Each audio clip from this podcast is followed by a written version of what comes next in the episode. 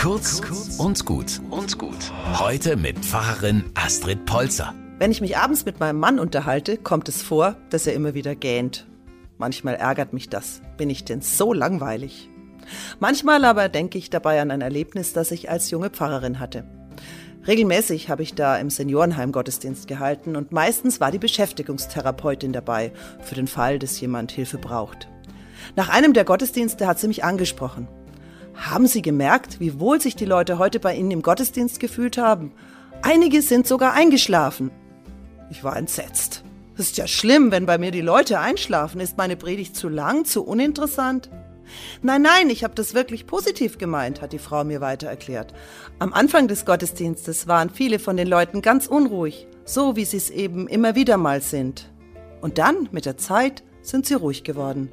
Die vertrauten Gebete und Lieder haben ihnen richtig gut getan. Und was sie gesagt haben auch. Die Leute haben sich geborgen gefühlt und sicher und einige sind dann eben sogar ganz entspannt eingeschlafen. Nach dieser Erklärung habe ich's verstanden. Ja, stimmt eigentlich. Solche Orte braucht es, gerade in unserer Gesellschaft.